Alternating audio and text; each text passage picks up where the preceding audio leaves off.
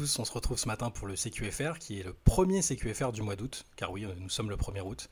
Euh, on se retrouve ce matin à nouveau avec, euh, avec Benjamin, qui est en direct avec nous euh, depuis, depuis notre chère Bretagne, car même si vous ne le savez peut-être pas, mais vous avez un tandem, un, un, bac court de, personnes d'origine bretonne pour ce CQFR. Incroyable. Comment, comment ça va Benjamin? Comment s'est passé ton, ton trajet jusqu'à Rennes, cette belle ville de France? Bah écoute, ça va. Du coup, par contre, j'ai pas pu regarder en direct le match de, de nos Bleus, malheureusement, contre la Tunisie. Donc, j'ai pu regarder que le, le récap après de France TV euh, sur YouTube. Ça, c'est un peu dommage, mais bon, le trajet était rigolo. J'ai choisi la musique, donc c'est ça va. Généralement, c'est c'est agréable dans ces conditions-là. Donc, euh, tout roule et il y a même euh, un temps pas trop dégueu. Donc, disons que c'est plutôt pas mal. c'est bien, il faut tordre le cou à la légende selon laquelle il fait moche en Bretagne. Bah, ces derniers jours, il faisait quand même vraiment moche. hein. Je rappelle, il y a eu un, tournoi de 3 contre 3 qui a été à moitié annulé à cause de la pluie, donc euh, pas le meilleur timing. Ouais, bon, il fait pas non plus très très beau à Paris ici, hein, je te cache pas que. C'est vrai. Ça, n'empêche qu'il faut toujours défendre les valeurs de notre chère Bretagne, donc euh, voilà. Euh, alors, ça change pas des autres jours, c'est pas parce qu'on est en août que miraculeusement Damien Lillard ou James Harden ont été tradés pour nous offrir une actualité euh, sur un plateau. Les, dernières nouvelles, si on peut appeler ça des nouvelles, c'est que Portland visiblement refuse toujours euh, de, vraiment discuter avec, euh, Miami au sujet d'un trade de, de, Damian Lillard. Comme, on le disait en off, il y a toujours un peu les mêmes news qui tournent en boucle, les Woj Shams qui, répètent les, mêmes choses. Ils sont, je pense qu'ils sont à peu près autant démunis que nous sur, sur ces dossiers alors qu'il est là.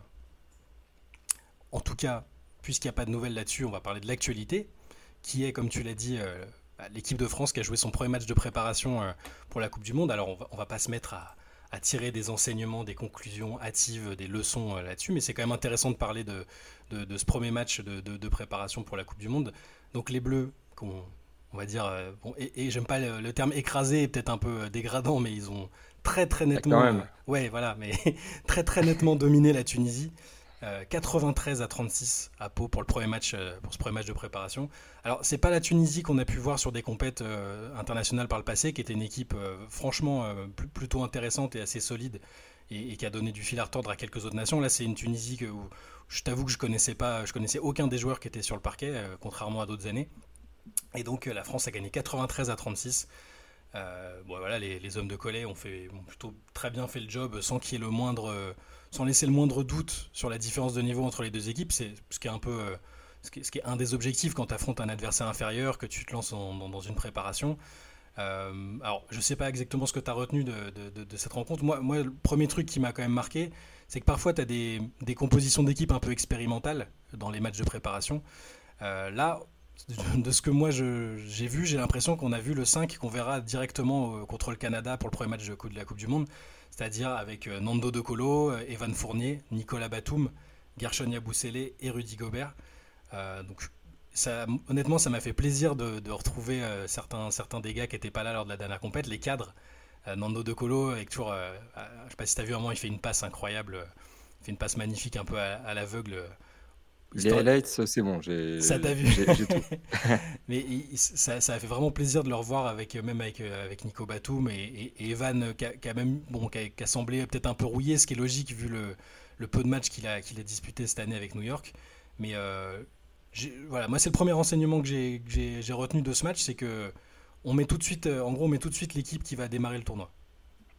Ouais, bah en fait j'ai l'impression qu'ils veulent être sérieux directement. Déjà, le score, c'est quand même un bon indicateur parce que plus 57, c'est quand même très rare. Et en termes de vraiment stats, voilà, en termes de chiffres, euh, c'est le, plus le deuxième plus gros écart de l'ère euh, de l'ère Collet et le plus faible nombre de points concédés depuis 1967. Mmh. Donc on est quand même sur quelque chose de quasiment historique en fait. Et, c'est vrai que des écarts de niveau comme ça, on en a rarement vu. je pense que c'est notamment dû justement au fait que, pareil, quand j'ai vu le 5 majeur annoncé, je me suis dit, bon, on rigole pas. C'est vraiment le 5, euh, si je dis pas de bêtises, qu'on avait à Tokyo. C'est à peu près le 5 qu'on avait pareil à, l'Euro, du coup, plus les cadres qui n'étaient pas là. Euh, donc, euh, il n'y a pas trop de surprises.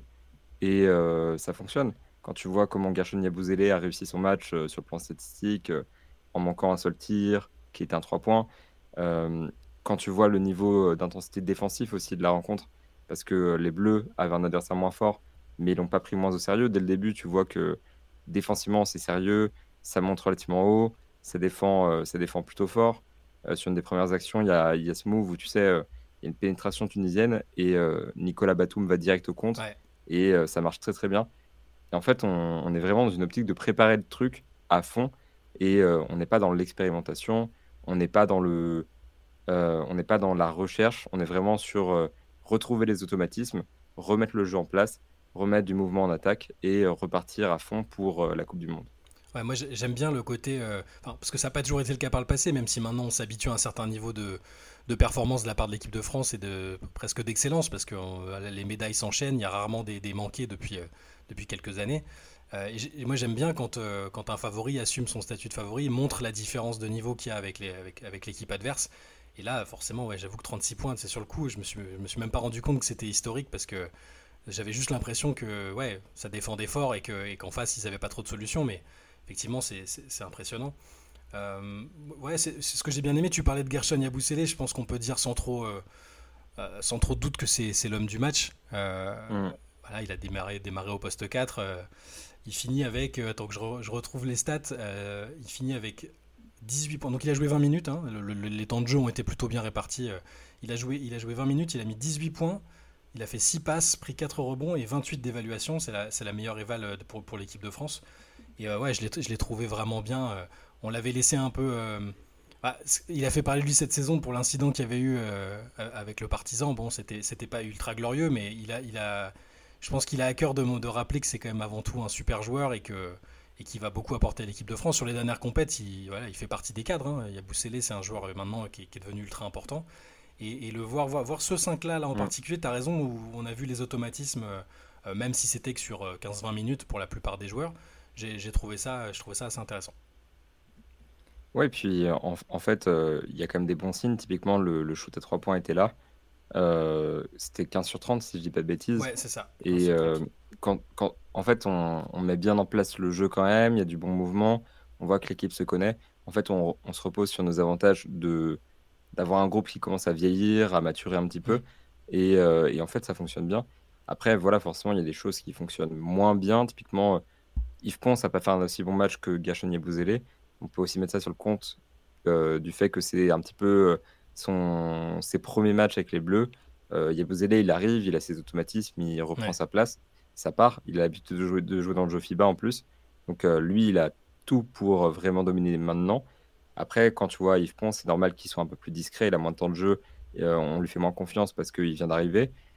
pareil, je pense dans les joueurs un peu rouillés, le plus évident, c'était quand même Evan Fournier qui a fini mmh. avec 3 points à 1 sur 2 au tir. Euh, c'était pas un grand, grand match de sa part, euh, sachant qu'il avait quand même l'opportunité quand même de marquer au moins sa dizaine de points, de dominer offensivement. Euh, mais voilà, on sentait qu'il était rouillé, mais il n'y a rien de plus normal en fait. C'est une, une, remise en route. Hein. De toute façon, j'ai même pas en tête la date de son dernier match avec les Knicks, mais toute la période qu'il a vécue, euh, je pense que c'est pour un joueur qui a eu l'habitude de beaucoup jouer, moi, je, t'avoue que je, je, suis pas trop, je suis pas trop inquiet pour, euh, pour, Evan parce que il, va se servir de ces matchs de préparation, à mon avis, pour, euh, pour, se remettre dans, dans, sa meilleure forme. Et, les Bleus ont besoin qu'il soit agressif offensivement. Ça a été souvent le meilleur marqueur des Bleus ces dernières années dans les compétitions. là, bon, avec la présence de Nando à côté, je pense que ça, ça c'est quand même bien, ça va lui faire du bien, ça, ça, lui enlève un tout petit peu de responsabilité peut-être en termes de playmaking. Bon, là, c'est vraiment, c'est pour ça que je dis qu'il faut pas. C'est un match, euh, c'est le premier match de préparation. Euh, c'est dur de tirer des enseignements. On, voit quand même des, tu vois, il y a des joueurs qui se, qui signalent plus que d'autres parce qu'ils sont plus en jambes. Alors, tu, parlais d'Yves Ponce, c'est sa première sélection et, et il sera pas, euh, sauf surprise, il, ne sera pas à la Coupe du Monde parce qu'il est là en tant que, que sparring partner. Il est venu remplacer. donc lui, lui et Mathieu Strazel sont venus remplacer Jalen Horde et, et Ousmane Dieng, qui n'étaient qui était pas aptes pour finalement pour, le, pour cette préparation. Mais euh, bon, même sur le petit temps de jeu qu'il a eu, euh, moi c'est un joueur que j'aime bien. Alors je sais pas si, si, si, euh, s'il est voué à un superbe avenir en équipe de France ou quoi, mais j'adore ses qualités athlétiques, les contres qu'il va chercher à chaque fois. Je pense que je, pense c'est un joueur super intéressant. Mais j'ai surtout bien aimé Yakuba Ouattara, moi en sortie de banc. C'est pareil, ça, va être son premier, son premier tournoi international avec les Bleus, si je dis pas de bêtises. il, a, il a eu pas mal de sélections, mais souvent, et puis il a fait des qualifs, mais, mais je crois pas qu'il ait fait de tournoi international avec les Bleus. Il. Euh, est, rentré, donc il a joué un peu plus d'un quart d'heure et euh, je l'ai trouvé tout de suite hyper, euh, hyper à l'aise, hyper confiant. il n'a pas raté un shoot, il a mis ses trois tirs à trois points. je l'ai trouvé vraiment, vraiment très bien. C'est celui qui a le meilleur plus-minus, de, le meilleur différentiel de, de, l'équipe, plus 35. Et, voilà, globalement, même tout, le monde, comme je disais, a eu un peu de temps de jeu. au Kobo, 19 minutes. Sylvain Francisco, j'aurais aimé voir un petit peu plus, plus, plus, plus, agressif ou plus showman, comme il en a l'habitude, à jouer un petit quart d'heure. Nilikina, 16 minutes. Terry Tarpé, 13. Et, et, Fall, 16 minutes aussi. voilà, c'est comme je disais en préambule, on va pas tirer des leçons euh, forcément euh, ultra importantes de, ça, mais j'ai bien aimé le fait qu'on les ait vus euh, confiants sur deux et, qu'on ait déjà ce 5 qui, qui, soit mis en place pour, avant, le, avant le mondial. Il y a encore pas mal de matchs amicaux, hein, c'est ça qu'il faut se dire aussi. Enfin, je dis matchs amicaux, de, matchs de préparation, pardon. C'est ce qui est bien avec le basket, c'est qu'il n'y a, pas de matchs amicaux. pour avoir, pour avoir pour connaître un peu trop le foot, euh, les matchs amicaux, c'est vraiment une plaie parce que c'est l'absence totale d'enjeu et de, et de visée euh, d'un événement précis derrière, c'est c'est vrai, c'est très, très amical quoi. C'est très très amical et c'est vraiment c'est pour les sponsors, pour les, chaînes télé, c'est pas très intéressant. Euh, heureusement le basket, il y a ça, c'est que c'est vraiment toujours des matchs de préparation et pour, je crois qu'on l'avait dit la dernière fois, mais le, le prochain match de, de l'équipe de France, ce sera mercredi contre contre le Monténégro, un adversaire un peu plus fort pour le coup même si je pense pas qu'ils aient leur, euh, tous leurs meilleurs joueurs, on va pas, je pense pas qu'il y ait euh, Nikola Vucevic euh, entre autres et parmi les, joueurs monténégrins, mais ce sera dans tous les cas un adversaire un peu plus, un peu plus rude et, ce sera intéressant. On vous, évidemment, on vous en parlera, on vous parlera de cette rencontre le, lendemain matin dans le CQFR.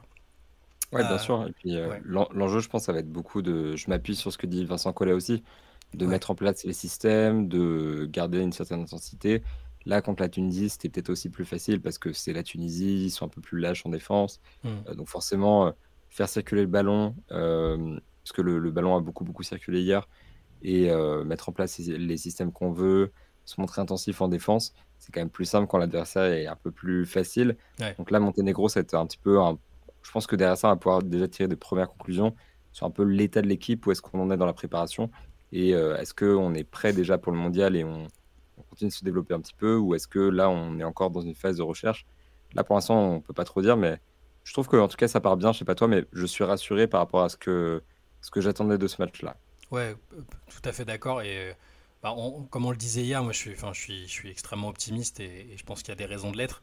Après, il y a d'autres adversaires durant cette préparation qui, contre lesquels ce sera plus significatif, je pense. Euh, on, joue deux fois la Lituanie, c'est jamais des, c'est jamais des parties de plaisir. Il y a le Japon qui est le Japon qui, sera en partie à domicile puisque le Japon co-organise cette compétition. Euh, on joue le Japon et puis euh, il me manque un adversaire ou deux, je sais plus trop lesquels il, nous manque, mais dans tous les cas c'est, d'un niveau supérieur et on a peut-être l'Australie non? Je sais plus. C'est toi qui avais le calendrier. C'est moi qui avais le calendrier, mais voilà manque de, manque de préparation totale, je l'ai plus sous les yeux, mais dans tous les cas, ce, sera d'un niveau supérieur et je pense qu'on en saura un peu plus sur ce que sera capable de faire euh, l'équipe de France au mondial. Mais je reste, euh, moi je suis très très optimiste et j'ai hâte, euh, j'ai hâte que ça commence. J'ai presque envie qu'on soit déjà, soit déjà en, Indonésie pour commencer, pour commencer cette, cette compétition. Carrément.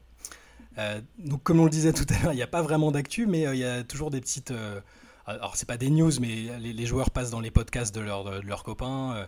Euh, on entend deux trois trucs ici et là. Moi, je voulais qu'on parle un peu de, donc c'est dans le podcast de Paul George. Euh, il n'est pas, encore passé en entier. C'est un extrait qui a été dévoilé.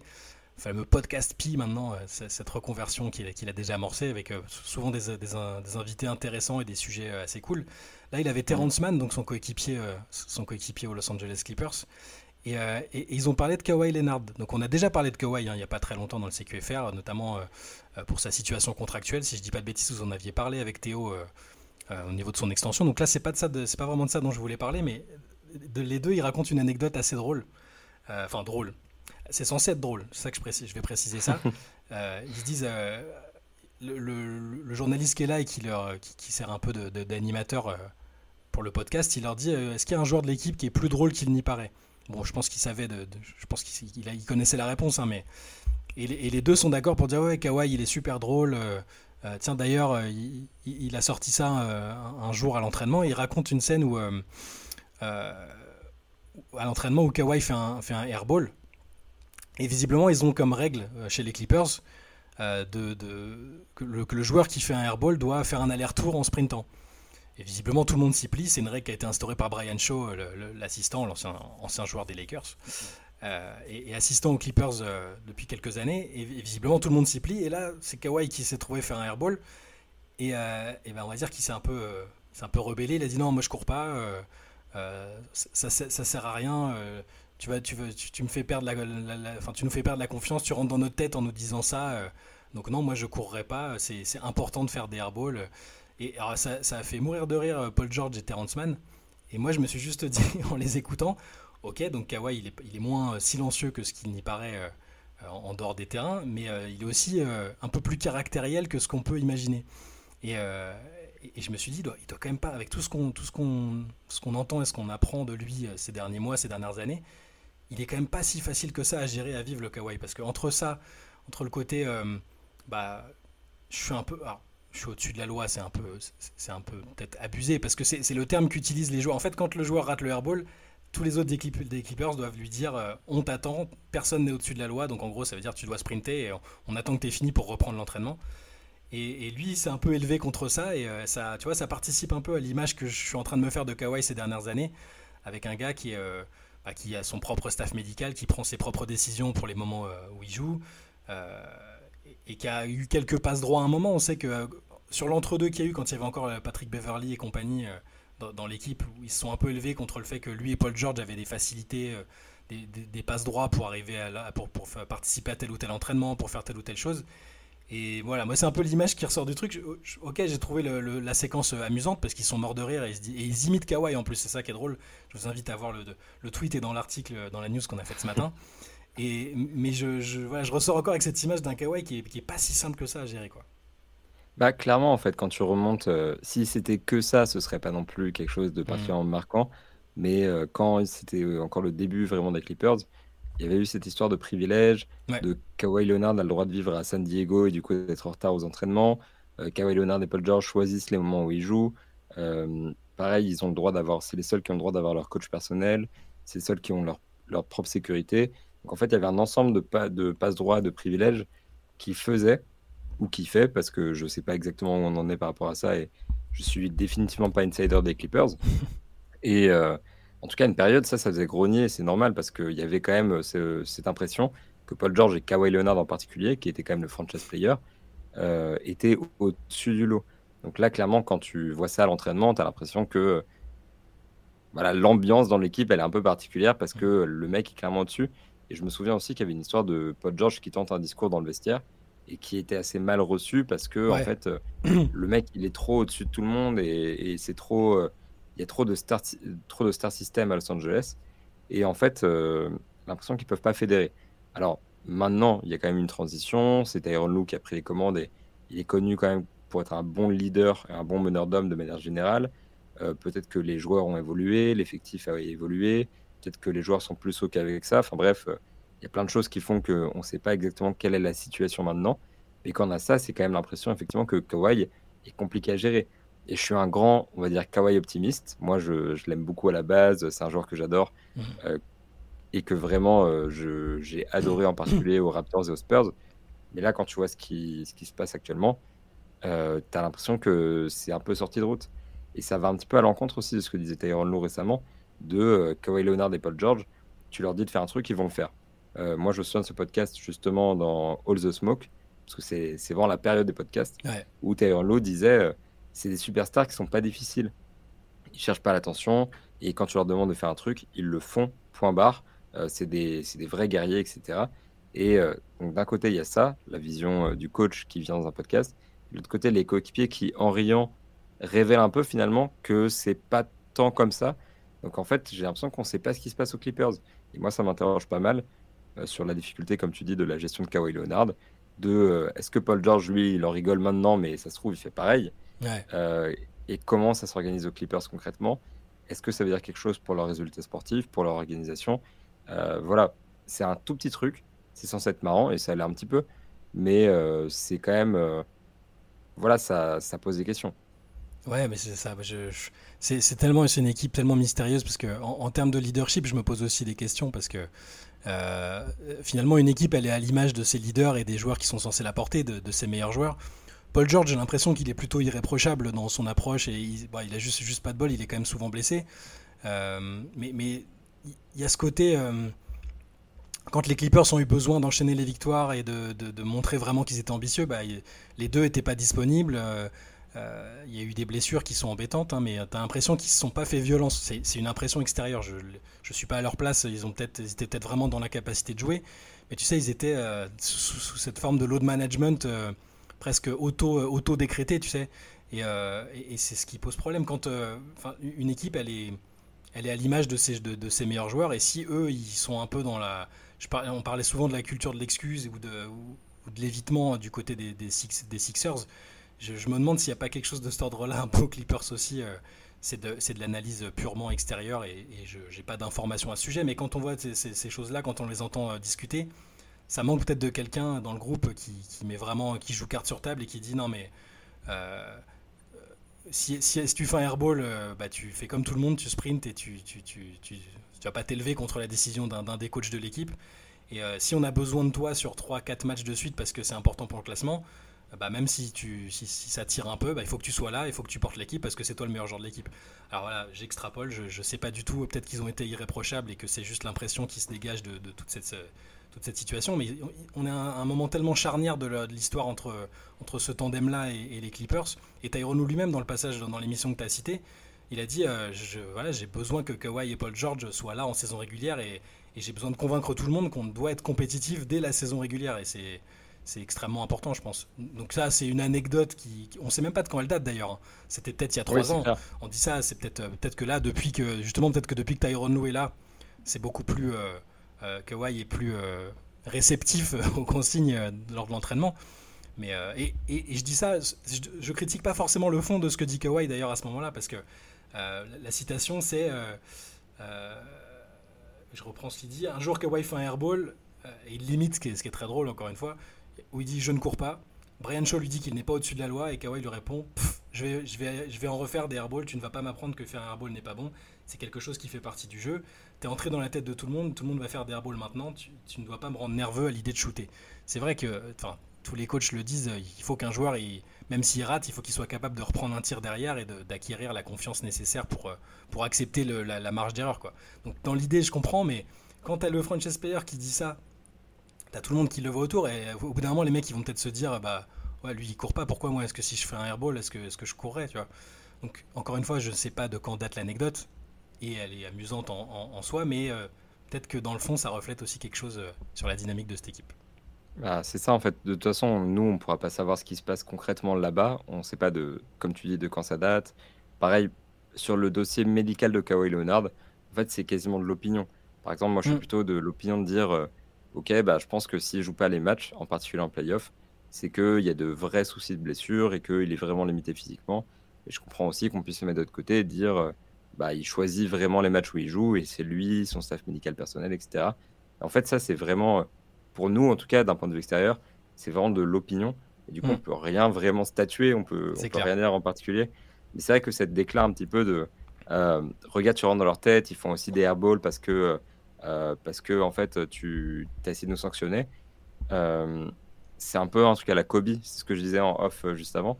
Ça fait très Mamba mentality en fait.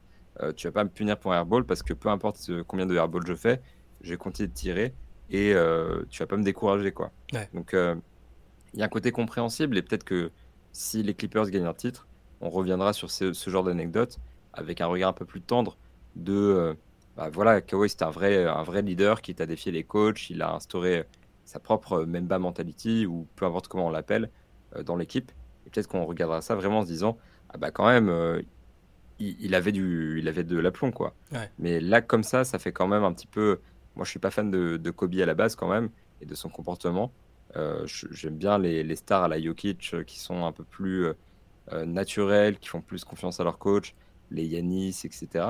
Euh, donc moi, je suis pas fan de ce genre de choses, mais il faut quand même se dire que c'est pas un cas si exceptionnel en NBA hmm. et que euh, à un moment, c'est aussi normal que des mecs qui sont payés autant et qui sont mis sur un piédestal aient un certain ego et une certaine défiance par rapport aux coachs qui les entourent. Parce qu'à un moment, quand tu donnes autant de privilèges à un mec, bah, quand en fais le roi du monde, euh, il se comporte comme le roi du monde. Donc, j'ai pas non plus trop envie de dire que c'est un comportement isolé, particulièrement marquant, ou de tirer sur Kawhi Leonard parce qu'en fait ça arrive un peu tout le temps, je pense. Ah, je comprends. Mais c'est du coup ça me fait penser à, l'extrême inverse où tu as Tim Duncan qui, qui acceptait de se prendre des bourrasques de la part de Popovic, même quand c'était pas lui qui, était responsable d'un truc. Et, Popovic avait expliqué que bah, à partir du moment où Tim Duncan il accepte de, prendre une volée, euh, une volée de critique, même s'il n'est pas directement concerné, bah, tous les autres, tous les autres vont accepter et vont se dire bon bah si, si Tim Duncan il accepte et qu'il et, qu'il est en ligne avec ce que fait le coach, bah ça, ça, nous va et on va tous marcher dans, tirer dans le même sens. Voilà, moi, c'est ce que je préfère. Hein, voilà, moi aussi. Bon, là, on extrapole sur Kawhi, c'est vraiment, comme tu disais, c'est de l'opinion et c'est, c'est juste du ressenti par rapport à des plusieurs situations. Là, c'est pas juste un truc hein, qui nous fait dire ça, mm. mais, mais, bon, voilà. En tout cas, je voulais, je voulais parler un peu de ça parce que c'était. Euh, je, pense que l'épisode sera intéressant d'ailleurs, euh, peut-être sur, sur la, vie interne des Clippers, parce que là, avoir un, coéquipier avec lui, avec, avec Terrence Mann, ça avait l'air. Ça a l'air intéressant, donc je crois que je crois que ça sort bientôt. Ils, ils, ont fait une série de podcasts pour la, autour de la préparation de Team USA à Las Vegas, je crois. Donc, euh, on, verra s'il y a d'autres déclats intéressants dans les prochains jours, euh, d'autres déclats évoqués. On va s'arrêter là pour le CQFR euh, du jour. On va tous vous souhaiter une, bonne journée, que vous soyez en Bretagne, à Paris, dans le sud, ailleurs. On sait qu'on a des, auditeurs et des, suiveurs en, dehors des frontières de la France. Et on vous remercie pour vos commentaires toujours très sympas, dans les, que ce soit sur, sur le CQFR ou sur les podcasts. Il y a d'ailleurs toujours le podcast qu'on a enregistré, qu'on a enregistré hier sur le, le concept de matabilité. voilà, le meilleur mot de l'univers. Voilà, où on, parlait des équipes euh, qu'on a classées par, par catégorie, des équipes qu'on avait le plus envie de regarder la, saison prochaine. Euh, ce soir, on se retrouve sur Twitch pour la, pour la late session autour de 23h. Et d'ici là, on vous souhaite une très très bonne journée. Salut